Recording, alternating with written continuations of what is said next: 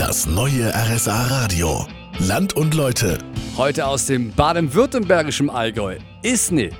Die ehemalige freie Reichsstadt, die liegt direkt an der Grenze zu Bayern und nach der Reformation war Isny eine der früheren evangelischen Städte. Und heute steht die evangelische Kirche direkt neben der katholischen und die beiden arbeiten eng zusammen. Ja, früher war so etwas undenkbar. Jetzt spreche ich mit Erich Nuss.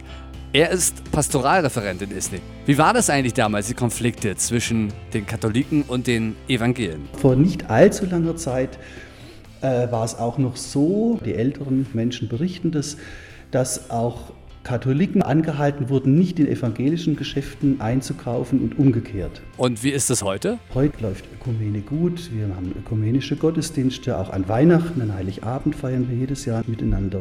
Und auch sonst läuft ganz viel zusammen. Auch wir haben ökumenische Arbeitskreise und äh, es ist eigentlich immer, wird immer mitgedacht, was können wir eigentlich gemeinsam tun. Das hört sich doch wirklich sehr harmonisch an in Isny. Ja, und den Ort, den lernen wir jetzt immer mehr kennen. Gleich geht's weiter.